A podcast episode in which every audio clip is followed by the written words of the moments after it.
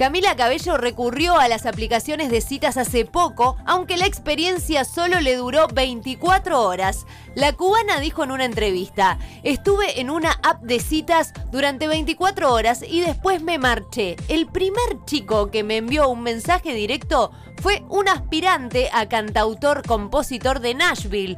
En ese momento me sentí rara porque pensé que alguien podría estar intentando utilizarme. ¿Tiene sentido lo que digo?